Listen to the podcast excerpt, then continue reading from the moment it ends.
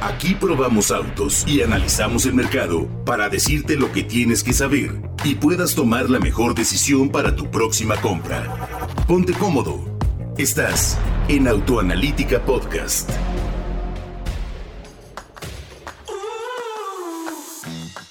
Muy buenas tardes, muy buenas noches o muy buenos días, no importa en qué momento nos estés escuchando, pero te damos la bienvenida a la red de autoanalítica de contenidos a través de el podcast. Somos el único medio que tiene prácticamente presencia en todos los medios de comunicación y plataformas que puedas escoger, incluyendo podcast para ayudarte a tener buena información también en formato de audio, no importa en qué plataforma de podcast nos escuches, nos vas a encontrar para tener siempre la información y ayudarte a tomar la decisión de compra que más te conviene.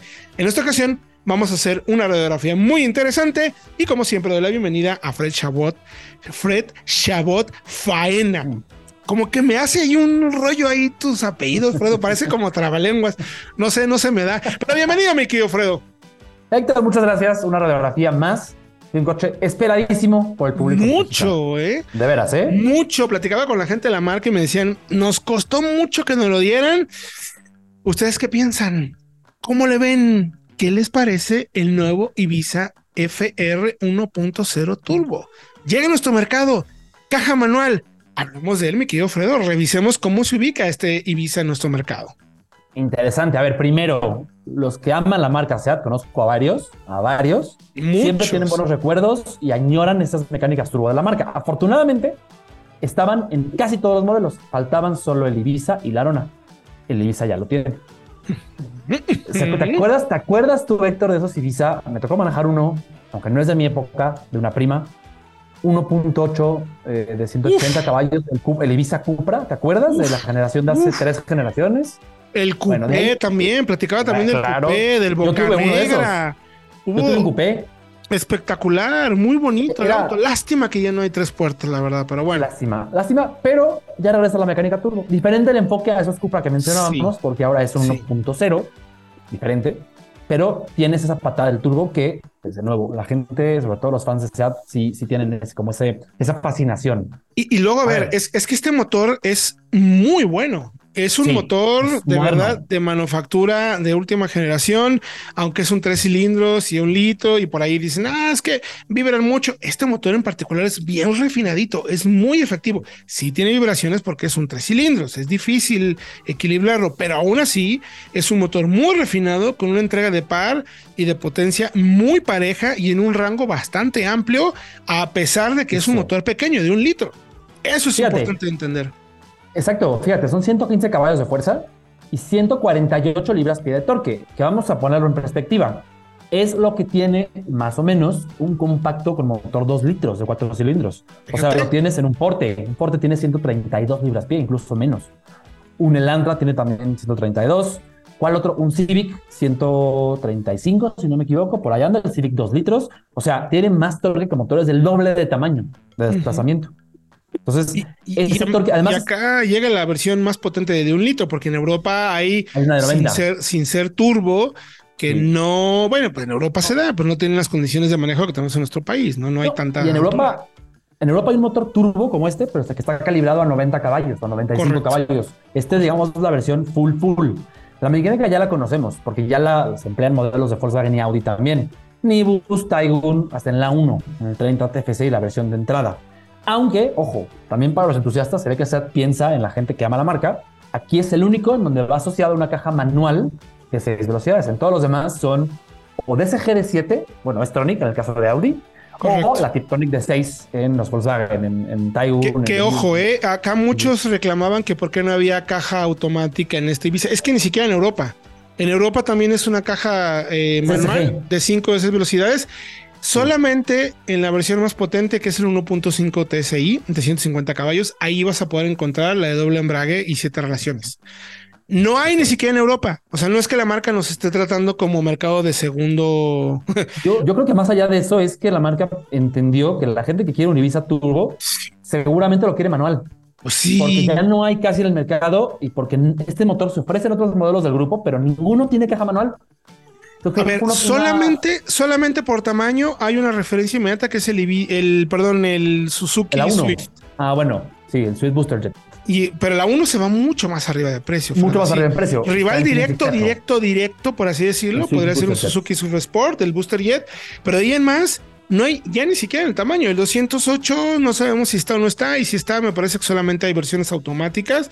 Entonces, ojo, eh, esa época de los pequeños eh, subcompactos, eh, los Pocket Rocket que le llamábamos, pues ya no existe en nuestro mercado, pero esto de cierta manera busca revivirlo. Pero además del motor, mi querido Fredo, sí tiene un equipamiento diferente. Y, ojo, hay mucha personalización, ¿eh? Ya platicaremos también de eso. Vamos a encontrar muchísima personalización en el sitio. Vas a poder entrar al sitio y ahí le vas a poder poner, hay hasta canastillas, diferentes tipos de colores de las carcasas. Eh, hay varias cositas. Pero lo interesante es que sí tiene un equipamiento que no se ofrece en toda la gama. ¿Y es, mi querido Fredo? A ver, tiene ya sonido Beats, que no, no está en el FR 1.6, cámara de reversa y sistema de modos de manejo, que influyen principalmente en el tacto de la dirección. Eso es exclusivo. Profile famoso. Exacto. Eso es exclusivo en 60 unidades que llegan del 1.0 turbo. Pero solo ya de serie, solo 60. Y se las están peleando, no sé si a la marca. Pero sí, claro. Ya de serie tiene lo que tiene también el, el 1.6 normal, es decir, faros full LED con antinieblas, luz automática, reconocimiento de cansancio, valioso, sensores de luz y de lluvia, clima electrónico bisona, techo panorámico, rines de 17 pulgadas de aluminio, iluminación ambiental, carga inalámbrica para teléfono inteligente, sensores de estacionamiento trasero y delantero y volante deportivo FR, además del infotenimiento más nuevo de la marca de 9.2 pulgadas con Android Auto y Apple CarPlay sin cables. Y hay dos cositas más. Este ya tiene cámara de reversa, la versión FR, lo cual la verdad se agradece. los sensores están bien, pero la camarita siempre está bien porque ya no solo que le pegas, sino que por ahí se te cruza un gatito, un perrito, o ve a saber hasta una bicicleta, lo que sea, y lo puedes ver. Y también tiene eh, las salidas de aire acondicionado iluminadas en color rojo. Me gustó. Detallitos bonitos. y hay nuevos, nuevos interiores también.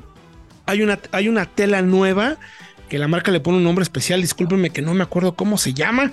Por, yo lo anoté por aquí, pero no lo encuentro. Por eso es una tela especial, eh, más de carácter deportivo e incluso me decían para eh, que no sudaras tanto cuando lo manejas, mucho más fresca. Entonces, pues son pequeños detalles. Precio 467.900. No es un auto barato, no lo es, pero a diferencia, por ejemplo, de lo que vemos en vehículos de precio similar, los interiores, la, calidad de materiales y la calidad de marcha, la verdad es que el Ibiza es muy bueno, Fredo. Sí está en un pasito arriba.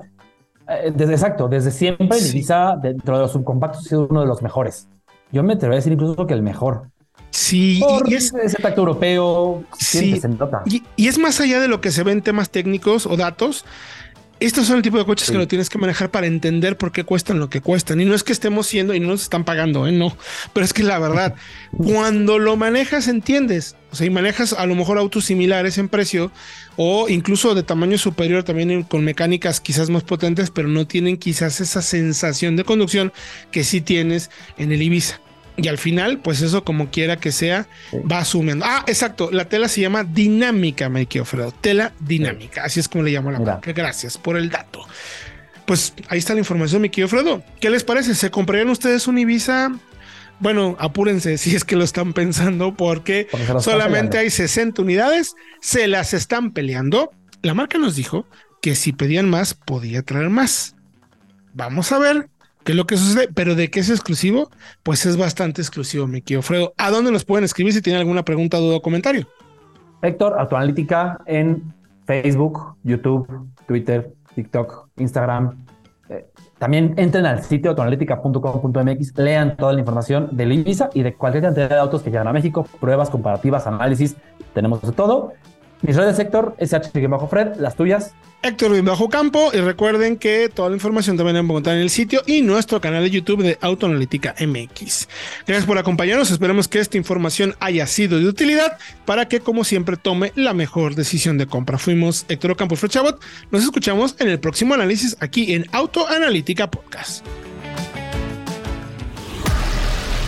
Gracias por acompañarnos. Te recordamos que podrás encontrar este y otros capítulos de pruebas comparativas, análisis, leyendas y entrevistas en Autoanalítica Podcast.